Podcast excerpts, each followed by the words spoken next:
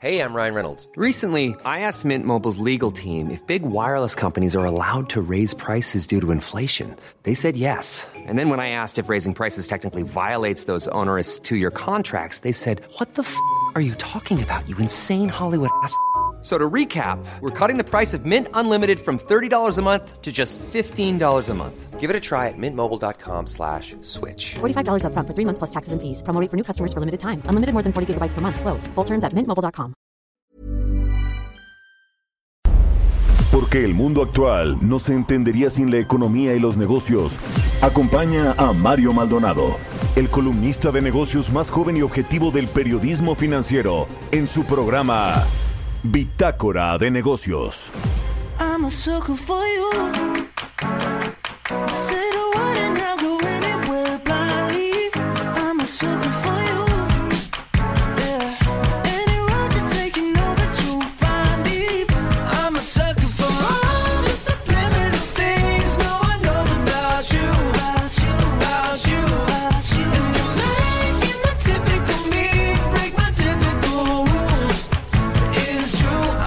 I'm a sucker for you.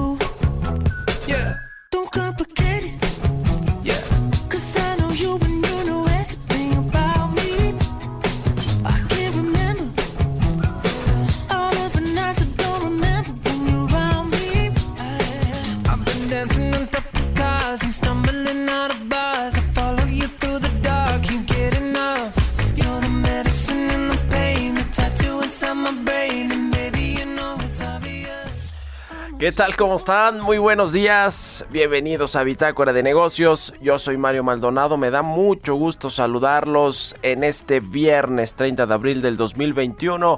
Saludo con mucho gusto a quienes nos escuchan a través de la 98.5 de FM aquí en la Ciudad de México, en Guadalajara, Jalisco por la 100.3 de FM y en Monterrey, Nuevo León por la 90.1 de FM. También al resto de las estaciones que nos retransmiten en otras ciudades y estados de la República Mexicana y a quienes nos siguen a través de la página heraldodemexico.com.mx. Arrancamos este viernes, eh, Día del Niño, por cierto, felicidades a todos los niños y por cierto esta semana estamos escuchando canciones de artistas que comenzaron su carrera muy temprana edad a propósito pues de que hoy se celebra el Día del Niño este 30 de abril y esta canción es de los Jonas Brothers, se llama Soccer y bueno, pues es una banda que empezó pues muy muy chiquitos, creo que ya ni siquiera existen, ya no están juntos, no lo sé.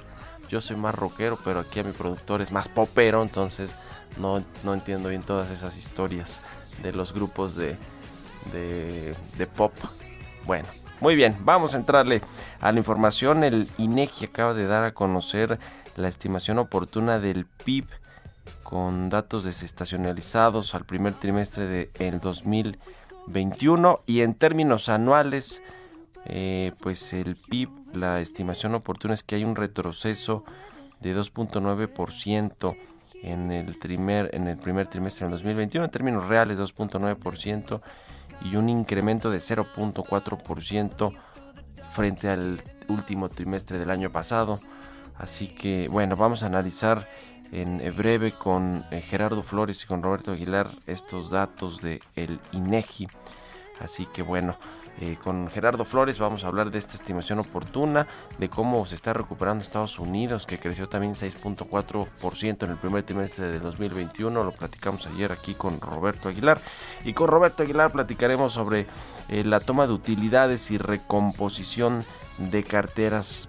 pausarían el alza de los mercados hay un gasto acumulado en vacunas que sumaría 157 mil millones de dólares hasta el 2025 y México le decía con seis trimestres consecutivos en la caída de su Producto Interno Bruto de su economía.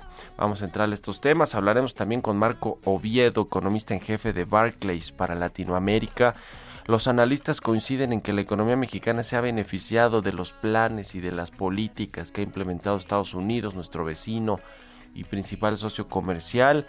Eso es un hecho. ¿Hasta qué punto nos va a seguir beneficiando eh, en general a la economía mexicana? Porque le beneficia pues a los eh, a la llegada de remesas que envían nuestros paisanos que viven allá. le beneficia a los exportadores, por supuesto, que tienen más mercado y oportunidad de vender sus productos en Estados Unidos, pero en realidad a toda la economía no le beneficia, al sector de los servicios, el comercio, eh, quizá el turismo, sí, eh, pero hay otros que dependen del mercado interno, de la demanda interna y ese es el problema eh, que tiene México para recuperarse en términos económicos. Vamos a hablar de todo esto con Marco Viedo.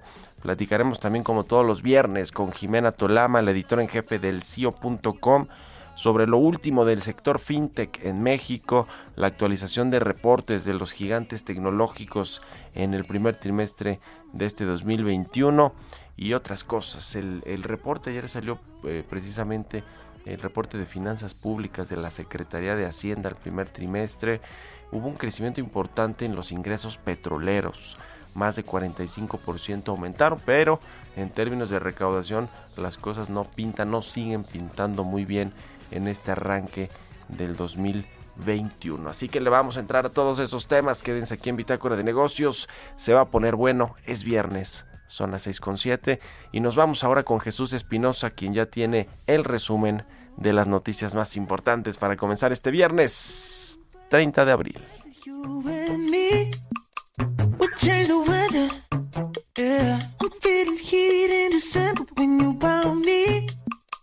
I've been dancing on top of cars and stumbling out of bars. I follow you through the dark, can't get enough.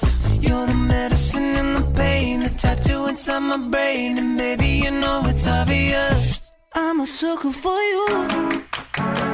The and I'll go. I'm a. El resumen. Después de que Moody's ratificó la calificación crediticia para la deuda soberana de México en BAA1, a través de un comunicado la Secretaría de Hacienda aseguró que la revisión de la agencia reafirma la fortaleza fiscal del país. Gabriel Llorio, subsecretario de Hacienda, señaló que de acuerdo a los criterios generales de política económica 2022, el PIB del 2021 se mantiene en 5.3%. Además, prevé que para septiembre todos los sectores económicos estén abiertos al 100% como consecuencia de una aceleración en la vacunación. Las razones detrás de este ajuste son un fortalecimiento del mercado interno, la reapertura de la economía gracias al proceso de vacunación acelerado, una mayor demanda de nuestras exportaciones y una mejor perspectiva de crecimiento en Estados Unidos.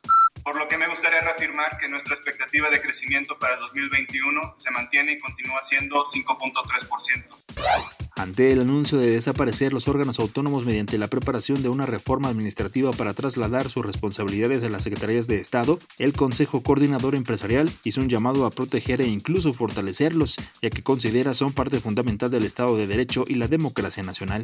El Instituto Nacional de Transparencia, Acceso a la Información y Protección de Datos Personales negó que la decisión de interponer una acción de inconstitucionalidad contra la reforma a la Ley Federal de Telecomunicaciones y Radiodifusión, por la que se crea el Padrón Nacional de Usuarios de Telefonía Móvil, favorece a las empresas de telefonía.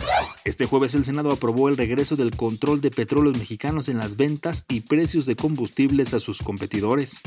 General Motors de México anunció la inversión de más de mil millones de dólares en el complejo de manufactura de Ramos Arizpe, Coahuila, para inaugurar una nueva planta de pintura que iniciará operaciones en junio de este 2021.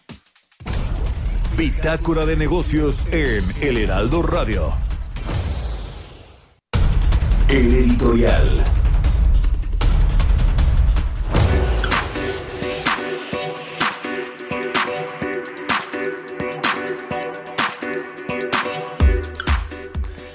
Bueno, pues en medio de todo lo que está sucediendo en el entorno político electoral con las candidaturas que ya no fueron, la de Félix Salgado en Guerrero, la de Raúl Morón en Michoacán, el eh, Juan, el- lo que quieren hacer con la hija de precisamente Salgado Macedonio ya en Guerrero, que la van a postular, casi es un hecho, como la candidata de Morena, eh, al estilo Juanito, ¿no? Y hoy traen varios medios, digamos, esa eh, similitud que tiene el caso de Juanito. ¿Se acuerdan de este personaje político que acompañó en, en, algún momento al presidente, al ahora presidente López Obrador?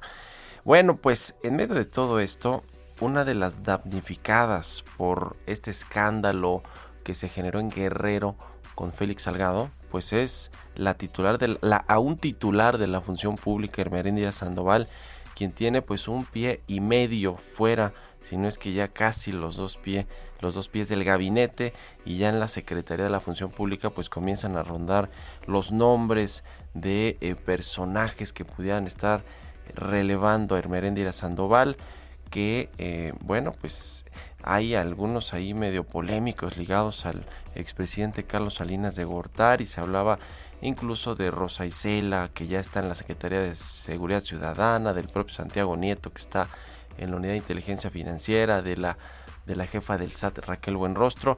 El problema es que esos pues están bien puestos ahí, ¿no? En sus cargos y más bien quizá podría venir de algunos despachos privados el relevo de Inmarente Sandoval o de los funcionarios que pues actualmente están ahí como subsecretarios en la Secretaría de la Función Pública. Escribí hoy de esto en el Universal.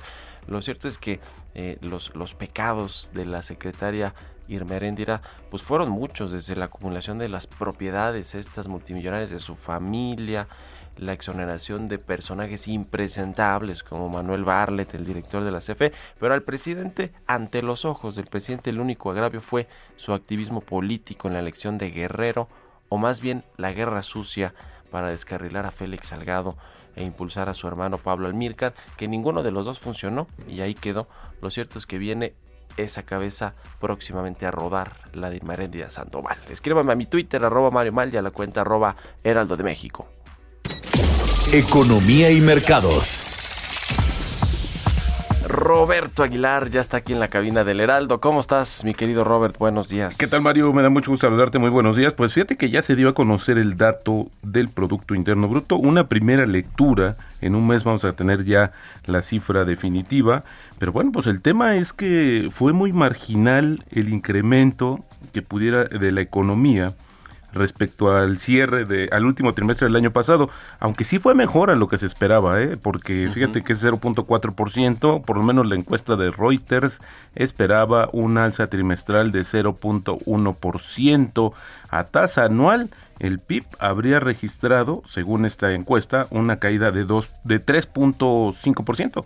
La caída fue de 2.9%, ligeramente mejor a lo que se esperaba eh, justamente por los analistas, pero pues al final del día seis trimestres consecutivos de caída de la economía mexicana y por lo menos no vemos, eh, a diferencia de otros países, y ahorita platicamos porque también se dio a conocer el mismo dato, pero de la Unión Europea, pues no vemos un tema de rebote de la economía, ¿no? Esta, esta fórmula que el presidente dijo que había aplicado en México y que quería incluso patentar pues al final del día pues no está dando resultados. Oye, pero Gabriel Llorio dice ayer, el subsecretario de Hacienda, que en octubre, en septiembre, no, en septiembre, y octubre, no agosto, septiembre, dijo esos dos meses, vamos a estar ya al 100%, esa palabra utilizó. ¿A qué se refiere Gabriel Llorio? Yo no entiendo tanto optimismo desbordado en la Secretaría de Hacienda, Robert, la verdad no lo entiendo. Sí, fíjate que, bueno, y ayer también con esta ratificación de una de las, por parte de unas calificadoras de la deuda soberana de México, pues al final del día lo que pasa es que sí, yo veo una, como tú coincido contigo, una, un extremo optimismo sobre estos datos. Ahora hay que jugar con esta situación. Te decía que ya empezamos a ver también cómo se están leyendo las cifras, cómo, cuál es la lectura justamente, porque tenemos, venimos de una base bastante baja. Entonces todo pareciera que se puede recuperar, pero al final del día había que ver cuánto realmente vamos a crecer o vamos a recuperar primero y luego de ahí crecer. Yo veo muy complicado así el tema de lo que está sucediendo, pero bueno, pues este también no queremos que a México le vaya mal, eso sí, eso coincidimos, pero al final del día pues que sea más realista lo que está sucediendo. Fíjate que las acciones mundiales se mantuvieron cerca de un máximo histórico y el euro se encaminaba a su mejor mes en los últimos nueve, ya que los sólidos datos estadounidenses en las ganancias corporativas más el compromiso de la Fed de respaldar la economía alimentaron el apetito de riesgo de los inversionistas. Sin embargo, los futuros de las bolsas estadounidenses abrieron a la baja y se anticipa que los mercados experimenten una toma de ganancias y recomposición de carteras por fin de mes. Así es que estamos ya viendo rojos días en los mercados. La economía de la zona euro se contrajo menos de lo esperado en los primeros tres meses del año, mientras que la inflación general repuntó como se esperaba por un aumento de los precios de los energéticos. El PIB de los 19 países que comparten el euro bajó 0.6% intertrimestral y 1.8 respecto al mismo periodo del año anterior. Pero interesante, fíjate que la contracción del primer trimestre se debió principalmente a una caída de 1.7% en Alemania, la mayor economía de ese bloque, que fue mitigada por un crecimiento de 0.4% de Francia, que es la segunda mayor economía justamente de la Unión Europea. Ayer se dieron a conocer datos muy interesantes, Mario, de cuánto se estaría gastando el mundo en la compra de las vacunas y esto pues una pesadilla que nos va a durar por lo menos hasta el 2025, de acuerdo con estas estimaciones de una empresa Icubia Holdings que se dedica justamente al análisis de datos de la industria médica. Dice que el gasto total global en vacunas está proyectado en 157 mil millones de dólares a partir de este año y hasta el 2025 y esto debido a los masivos programas de vacunación que se están llevando a cabo y a la necesidad de dosis de refuerzo cada dos años. Esto es, es, interesante porque la Casa Blanca e incluso también algunas farmacéuticas han estimado, han proyectado que se va a necesitar el refuerzo, así es que podría ser cada año o cada dos años. Eso también se está por definir. Y bueno, dice que la primera ronda de vacunaciones para alcanzar el 70% de la población mundial será a finales del 2022. Está previsto que el gasto en vacunas sea el más alto este año con 54 mil millones de dólares y el tema interesante es que esto bajaría progresivamente y está estimando que para el año 2025 sea de apenas 11 mil millones de dólares. Oye, lo cual apenas sí es bastante dinero, ya que la creciente competencia y los volúmenes de vacuna causarán una disminución de los precios de las vacunas. Ahora, hablando de precios de las vacunas, Mario, Interesante porque hoy se dio a conocer los resultados financieros de AstraZeneca, que reportó 275 millones de dólares en ventas solo en el primer trimestre de su vacuna y redujo las ganancias de 3 centavos por acción. Eh, publicó, te decía, los resultados mejores de lo esperado y pronosticó un crecimiento en la segunda mitad. Sin embargo, es importante decir que AstraZeneca ha dicho que no va a obtener ganancias con la vacuna en el periodo de la pandemia. Interesante también que ya anunció que estos ingresos de 275 millones de dólares fueron por 68 millones de dosis. Así es que cada dosis aproximadamente cuesta 4 dólares, de acuerdo con esta información que por vez primera da a conocer este, esta farmacéutica AstraZeneca. Y bueno, fíjate que interesante también BBVA, el banco más grande de México, informó que su rentabilidad volvió a los niveles anteriores a la pandemia en el primer trimestre, después de no haber reservado ninguna previsión específica relacionada con el coronavirus. El banco dijo que, su, que obtuvo un beneficio neto equivalente a 1.200 millones de euros en el primer trimestre frente a las pérdidas del mismo trimestre del año anterior y BBVA siguió contando con su filial de México como la principal impulsora de los resultados del grupo. Fíjate que, por ejemplo, le gana ya, o sea, se confirma o se reafirma más bien que, que las operaciones en México son mayores que las de España y mucho más rentables, porque México aportó al beneficio neto 493 millones de euros en los primeros tres meses de este año, un 32% más que el año anterior y casi 40% del total de las ganancias de este banco español. Y bueno, fíjate que el tipo de cambio, Mario, ahora está cotizando justamente, te digo para tenerlo, eh, porque ayer ya nos alcanzó, está cotizando en 20.08. Así es como está cotizando en estos momentos. Te decía que ayer tocó eh, un nivel máximo de 20.16. Y bueno, pues el tema de las frases del día. Tomé esta que me parece interesante, sobre todo por la coyuntura del día de hoy. Muchas felicidades a todos los niños y las niñas. Todas las personas mayores fueron al principio niños, aunque pocas de ellas lo recuerdan. Una frase que viene en este libro muy famoso del Principito. Muy bien, muy buen libro. Gracias, Robert. Al contrario, muy buenos días. Feliz Día del Niño. Igualmente, Roberto Aguilar, síganlo en Twitter. Roberto AH, son las 6 con 20 minutos. Políticas públicas y macroeconómicas.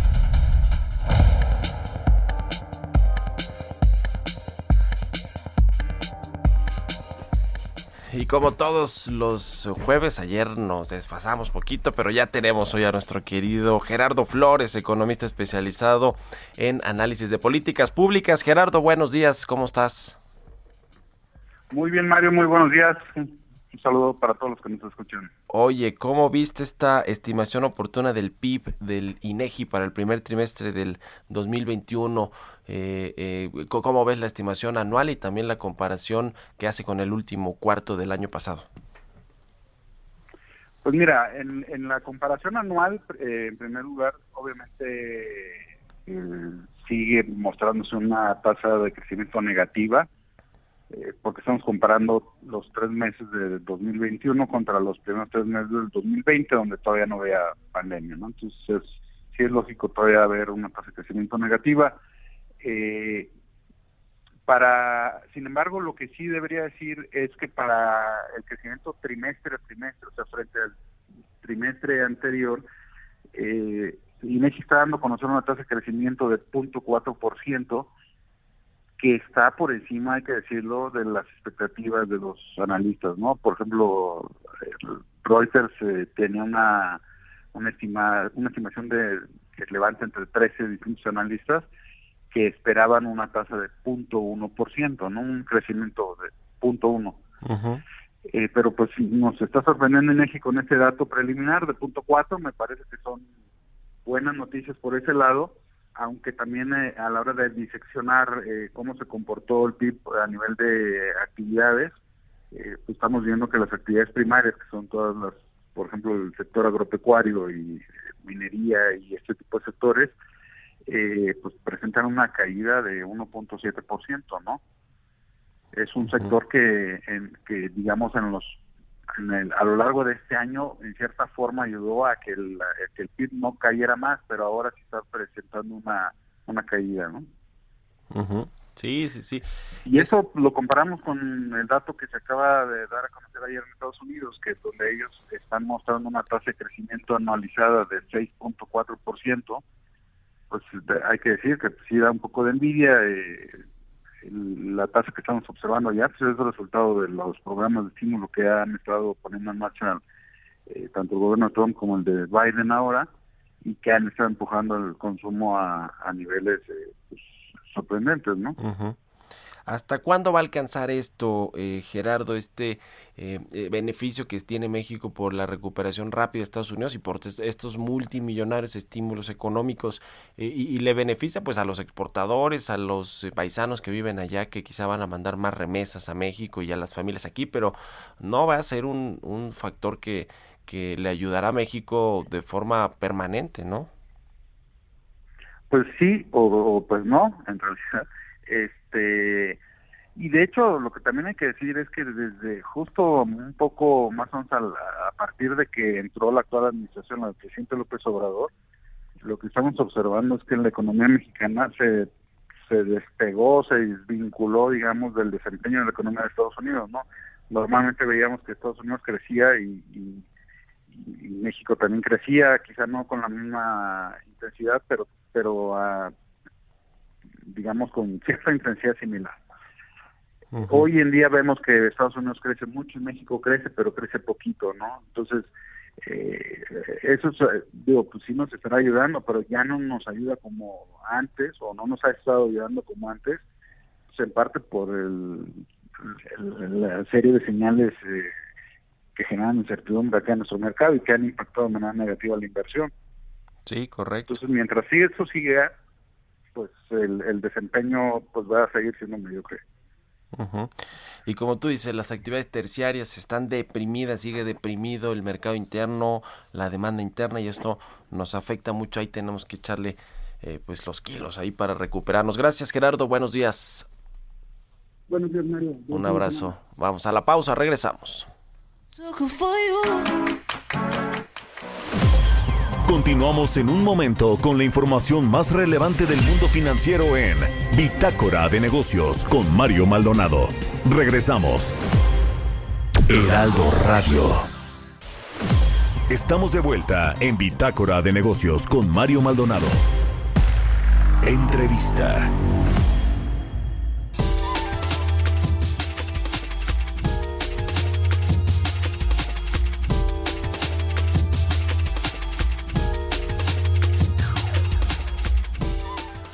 Ya estamos de regreso aquí en Bitácora de Negocios. Son las 6 de la mañana con 30 minutos, tiempo del centro de México.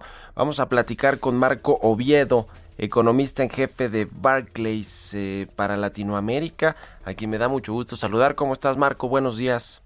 Muy buenos días, Mario. Gracias por estar aquí en el programa. A ver, eh, fueron, eh, se cumplieron esta semana los 100 primeros días de Joe Biden al frente de los Estados Unidos, de la presidencia, y también se dio este dato de el eh, crecimiento económico que tuvo Estados Unidos en el primer trimestre del 2021, 6.4%. Eh, a ver, platícanos un poco, ayúdanos a entender cómo está eh, la recuperación económica en los Estados Unidos con estos datos, con los eh, planes de estímulos económicos, tanto de Trump como de Biden, el plan de infraestructura. ¿Cómo están las cosas por allá? Sí, eh, las prioridades del presidente Biden han sido pues, controlar la, la pandemia y la otra, este, darle mayor impulso a la economía y esto ya se ha reflejado precisamente en los, los datos. ¿no? En primer lugar, pues vimos que el, el esfuerzo de vacunación ha sido bastante agresivo. Eh, ha, ha, perdido un poco de, de fuerza porque eh, pues hay gente que, que, ya está dudando en ponerse la vacuna o no. Está tratando de, de hacer campaña de que se vacunen el, el, mayor número de personas. Ahí puede haber algún riesgo. Pero por otro lado, pues sigue dando un impulso eh, importante a la economía a través de estas transferencias fiscales que, que explican mucho de la de la del salto que ha tenido la economía. Eh, la gente está, está gastando más, uh -huh. eh, tiene más dinero, y, y, y, ahí la duda es eh, hasta qué punto también la gente que, que mantuvo eh, acumulando ahorro durante eh, el encierro y esta pandemia va a empezar a gastar también esos, esos ahorros. ¿no? Estaba viendo el otro día que, que, por ejemplo, el sector servicios probablemente sí tenga un, un rebote bastante importante con las personas regresando a los restaurantes, por ejemplo. ¿no?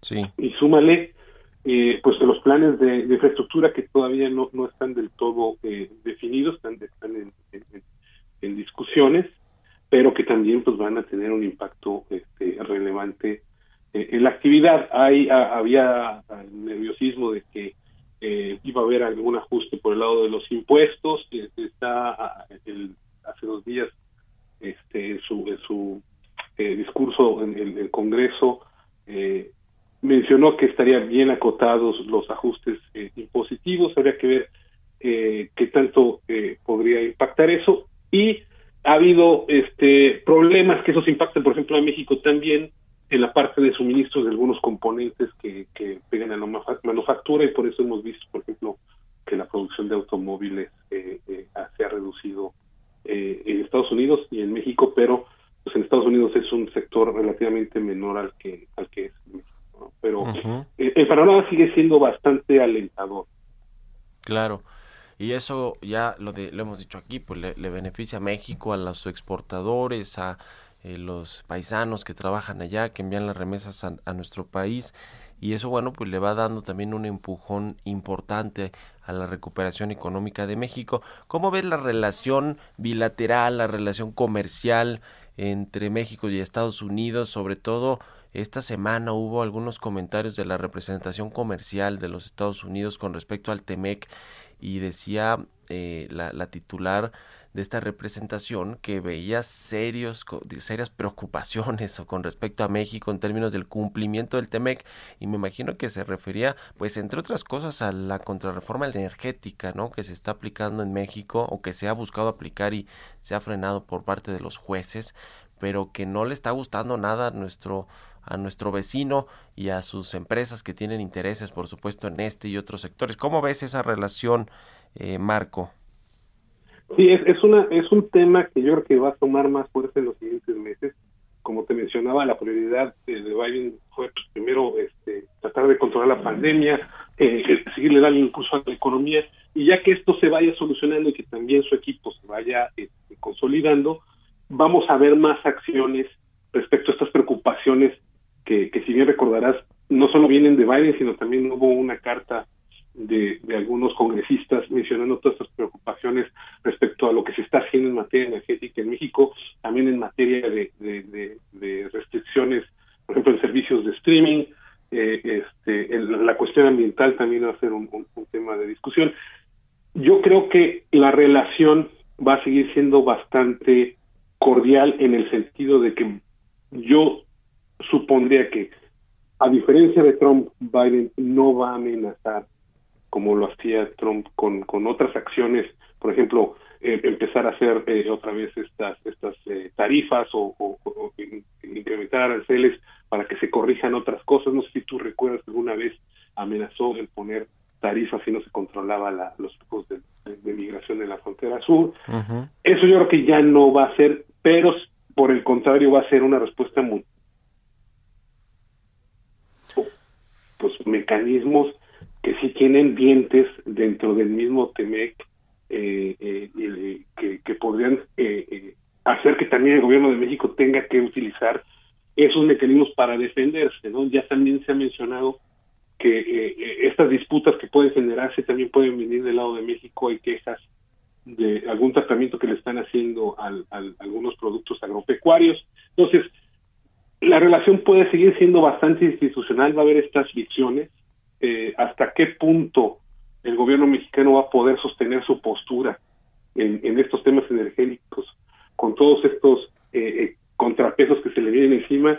Yo creo que no mucho, ¿no? Y yo creo que en algún momento el gobierno va a tener que cambiar de estrategia eh, o negociar con eh, las empresas involucradas y llegar eh, quizá no a, lo que teníamos en el, en- con la reforma energética, pero a un punto medio donde tampoco esté tan radical y el gobierno mantenga cierto control, que al parecer eso es lo que quiere tener. Todavía no está claro cuál es, digo, el, el argumento de soberanía nacional eh, está bastante gris ahí, pero en ese en un contexto institucional como el TEMEC eso pierde mucha mucha este fuerza, ¿no? Entonces yo creo que eh, eh, hay espacio para para mejor resolución de estas disputas y del lado de Biden yo creo que va a haber ese lado. Ahora, por otro lado, hay una agenda de Biden y muy similar a la de Trump de hacer a China menor en eh, eh, un, jugador con menor peso dentro del, del comercio regional, eh, también con argumentos de seguridad nacional, por ejemplo, toda esta eh, eh, eh, falta de insumos de, semiconductores y, y- y algunos chips, algunos componentes, eh, eh, si tú ves los datos, muchos vienen del, país asiático y yo creo que en el, en el marco del TEMEC hay espacio para encontrar qué sectores podrían traerse a la región y beneficiarse. A, ver, si el gobierno de México también lo ve de esta manera y pueden aprovechar eh, una oportunidad en términos de, política exterior de, de geopolítica para traer producción eh, de algunos productos chinos a, Estados Unidos y a México. Entonces, ojalá que esa relación se siga manteniendo eh, en esos términos institucionales cordiales y dejar atrás estos eh, eh, eh, manotazos en la mesa que eran muy comunes con, con el presidente Trump. Ujú. El dato del crecimiento de la economía de 6.4% al primer trimestre allá en los Estados Unidos, eh, ¿cómo lo ves? Nos hablabas pues del, del sector servicios, el consumo, los restaurantes que con los cheques que les eh, han dado a los americanos allá en Estados Unidos, eh, desde Donald Trump hasta Joe Biden, pues han eh, dinamizado de nueva cuenta el consumo. Eh, ¿qué no- ¿Es sostenible? ¿Se va a cumplir esta estimación que, se, que tiene la propia Reserva Federal de que la economía estadounidense pueda crecer hasta el 6.5%, ¿no? Es la estimación que tienen en el 2021. Así es, sí, sí, nosotros tenemos un, un pronóstico eh, muy similar, este 6.3 si mal no recuerdo, Eh, y sí, el, el, el, el, el, el argumento es, es precisamente que viene un impulso eh, fiscal bien importante con una política monetaria que va a seguir siendo este eh, acomodaticia y el- hay sectores que todavía tienen espacio para, recuperarse y de manera muy rápida ¿no? y sostenida. Eh, como te decía, el, país, hay sectores de- que fueron afectados por la pandemia que, que pueden regresar muy rápido, como los restaurantes. El, tema de, los viajes, ese puede tardar un poco, la gente todavía tiene miedo y de hecho lo mencionó.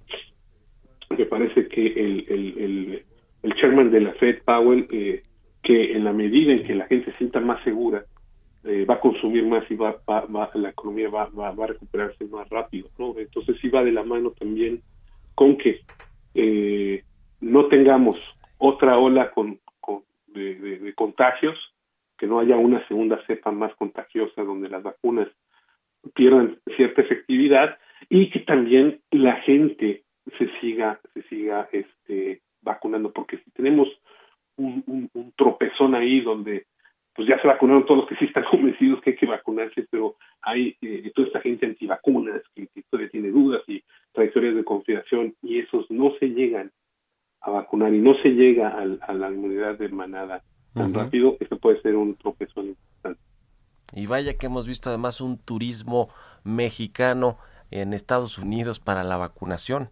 Eh, han ido muchos mexicanos, no sé cuántos, ese dato creo que sería importante saberlo por su vacuna. Y además hoy, hoy leía justo una nota que ya Pfizer va a permitir o va a comenzar a vender la vacuna a México. No sé si ya se refieren a los gobiernos locales, estatales o a las propias empresas, pero bueno, es un es un tema que ya ha avanzado muy bien. Por supuesto que tienen a, algunos de los productores más importantes de las vacunas, como es esta farmacéutica estadounidense Pfizer, pero pero bueno, como sea, es positivo que se recupere nuestro vecino y socio comercial de forma pues eh, rápida y sostenida por lo menos en este año. El, el asunto viene eh, después y, no tan después, ¿no, Marco? Con este tema de la inflación, el posible so- sobrecalentamiento de la economía estadounidense, pues por toda esta liquidez y todo este eh, flujo de recursos que están en la economía y que pues eventualmente van a generar presiones. Yo escuchaba eh, algunos comentarios de, la Reserva Federal esta semana que dejó la tasa entre 0, pu- 0 y 0.25%, que no veían problemas todavía con la inflación. ¿Tú qué opinas? Sí, yo, yo, yo estoy de acuerdo con esa, con esa visión porque precisamente está vinculado a la pandemia, es decir, la pandemia no ha terminado, todavía hay riesgos. Eh, el, el Powell mencionó que tuvimos un muy buen dato de empleo en, en marzo, pero es solamente un dato. Ellos están viendo, quieren ver toda la serie de datos positivos eh, y, y el dato también de inflación eh, lo, minimizó siendo que es transitorio, que hay efectos base y que quieren ver efectivamente una recuperación eh, completa y sostenible en el mercado laboral. Y eso, eso toma tiempo. Entonces, lo que nosotros estamos esperando es que para noviembre ya la Fed, después de ver este desempeño económico que se está esperando, sí empiece a mandar la señal que va a reducir la compra de activos, ¿no? Eh, como primer paso, eso, eso puede generar un poco de volatilidad, pero la subida de tasas sí la vemos hasta 2000, eh, eh, finales de 2023. ¿no? Eh, esto porque también yo creo que va, va relacionado con lo que va a pasar alrededor de Estados Unidos. En Europa también tenemos que ver que las cosas mejoren, en Asia, eh, definitivamente en, en- en- en- otros países relevantes como es México, para que este la Fed eh, eh, se sienta cómoda empezar a subir, a, subir tasas. Pues sí, este, este es un ciclo que tendrá que suceder. Cuando todavía es incierto este aumento de nueva cuenta de las tasas de interés.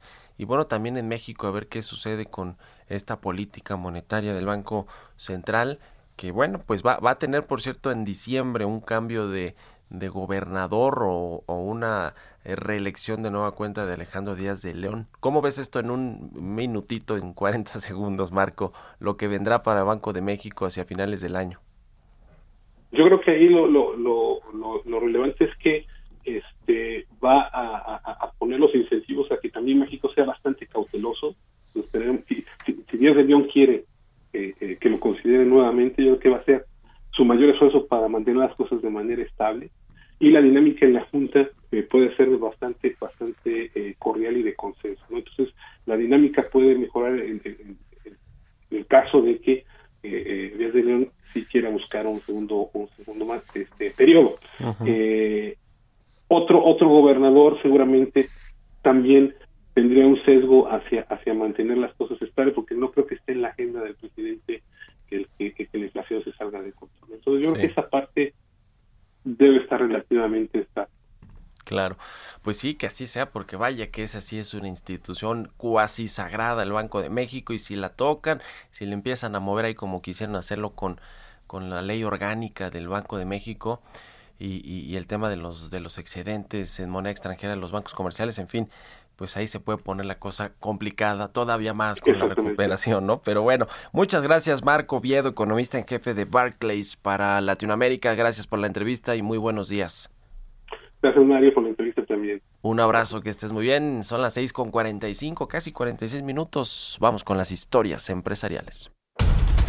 Historias empresariales. Los podcasts de pago llegan a Spotify. Durante los dos primeros años no cobrarán comisión a creadores de contenido. Giovanna Torres nos tiene la información.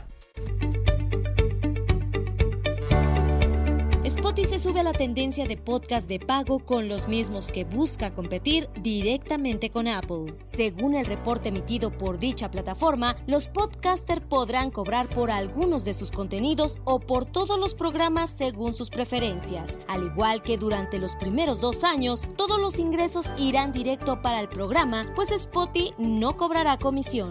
Comenzarán el proyecto con una exclusiva lista de los programas más cotizados de la plataforma como Tiny Lips y NPR, quienes ya se sumaron a la tendencia solicitando la suscripción para poder tener una experiencia ad-free. Pero todos aquellos creadores de contenido que quieran este servicio pueden apuntarse a la lista de espera para que su caso sea analizado. Dentro de dos años, Spotify comenzará a cobrar a los creadores de podcast el 5% de sus ganancias obtenidas a través de las suscripciones, pero al mismo tiempo para evitar compartir el 30% de las ganancias con Google y Apple, el cliente deberá contratar la suscripción directamente en la página web de Spotify. La única plataforma con la que Spotify compartirá comisiones será Stripe, gestor de pagos electrónicos con el que se ha asociado la marca. Todos los podcasters que decidan crear una suscripción para acceder a su contenido podrán elegir entre tres diferentes mensualidades, 2.99 dólares, 4.99 dólares y 7.99 dólares. También podrán elegir qué episodios son gratuitos y cuáles exclusivamente para aquellos que están suscritos a la mensualidad. Esto le permitirá a los creadores ya sea cerrar por completo su programa o solo dejar algunos episodios tras el paywall o muro de pago, es decir, en el sistema con acceso restringido.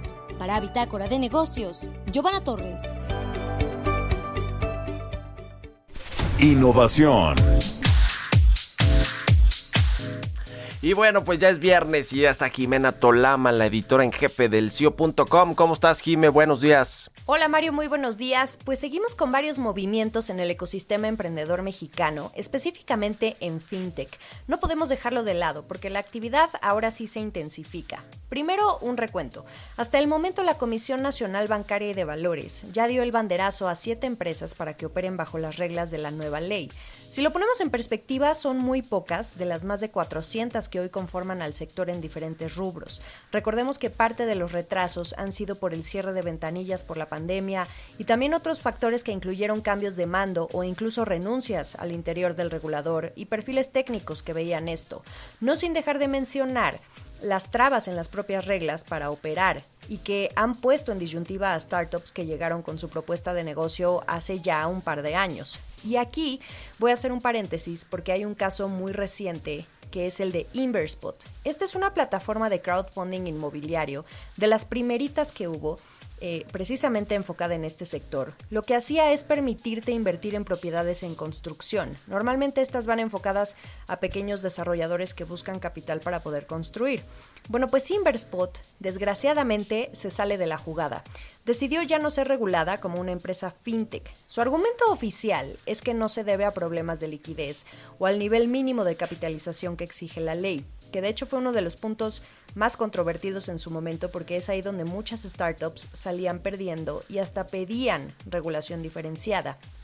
El índice de capitalización es ese capital, esa liquidez con la que cuentas para sostenerte ante cualquier riesgo. Bueno, el punto es que ellos argumentan que más bien desisten por los problemas en la industria de la construcción. Y sí, es cierto, fue un año difícil, los problemas en, esta industria, eh, pero los indicadores nos han dado cuenta del pulso del sector últimamente, que ya comienza a, impulsar nuevamente la construcción al resto de la industria. En fin, sea la razón que sea, no hay que descartar el que veamos próximamente más deserciones de este tipo de empresas que siguen esperando obtener el permiso para operar. Esta fintech no va a desaparecer como tal, va a cambiar su modelo de negocio, pero ya no va a operar como un crowdfunding. Y pues sí, lástima, porque precisamente este segmento, este subsector de las fintech, especialmente en el crowdfunding inmobiliario, tiene cada vez más relevancia. Su pendiente más grande por ahora es con sus 2.400 inversionistas que confiaron en la plataforma y que sí o sí deben ver de vuelta su dinero en algún momento, así que esperemos que lo hagan. Y precisamente hablando de quién entra al quite en caso de algún problema, toda empresa que comience a ser regulada ya va a poder contar con el apoyo del defensor de los usuarios de servicios financieros, que acá en México es la Conducef.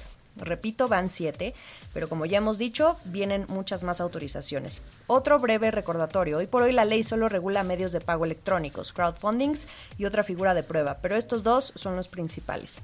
Aquí también hay otro tema relacionado al crowdfunding. De hecho, mientras se dan estas autorizaciones para operar bajo los requisitos que pide la ley, la asociación que engloba todas estas plataformas, que es la AFICO, cada vez junta más denuncias. Tiene al menos unas 20 de sitios que empiezan a surgir como crowdfundings, pero que se inclinan más pues, eh, a un tema como de ilegalidad, al fraude, lo que por supuesto pues, puede afectar a las que sí intentan hacer bien las cosas. Estas denuncias ya las hicieron a la CNBB, así que seguramente pronto veremos que comuniquen eh, si habrá algún tipo de sanciones, no lo sabemos, pero al menos las denuncias ya están puestas. Y para cerrar el tema FinTech, Mario, esta industria tiene una nueva capitana.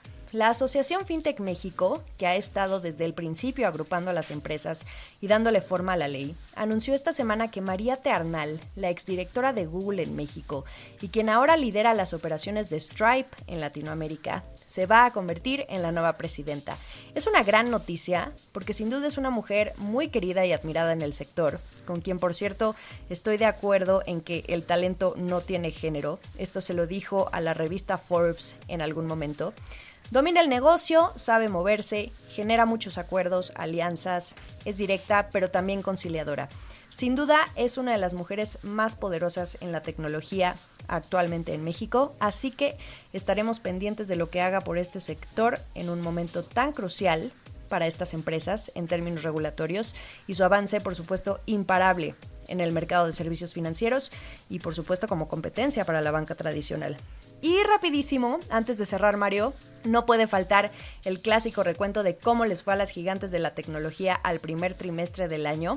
Ya están los resultados y pues no tienen límites. Cada trimestre se superan. Así que aquí van. A ver, Tesla tuvo un primer trimestre mixto. Tuvo ingresos récord gracias a este tema de la venta de Bitcoin eh, que vendió algunas para probar su valía, pero las acciones cayeron. No hay que olvidar que anda, bueno, Tesla, Elon Musk anda presionado con estimados de entregas de autos y también ese choque en el que murieron dos personas hace apenas unas semanas y que se presume que fue con el auto estando en modo sin conductor, o sea, en eh, conducción autónoma, pues.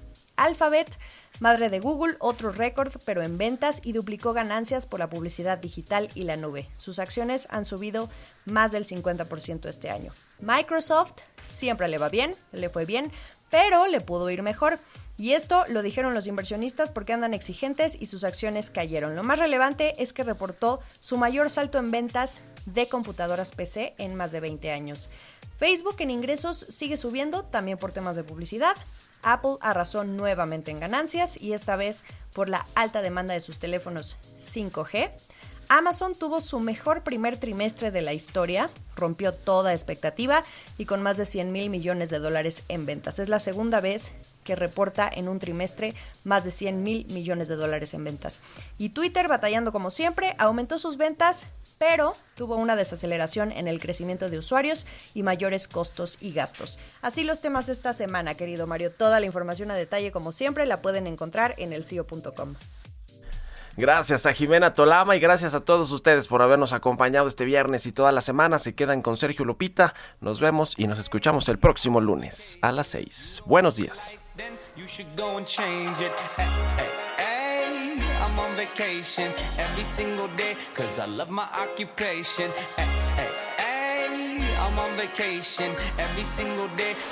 Esto fue Bitácora de Negocios con Mario Maldonado, donde la H suena y ahora también se escucha. Una estación de Heraldo Media Group.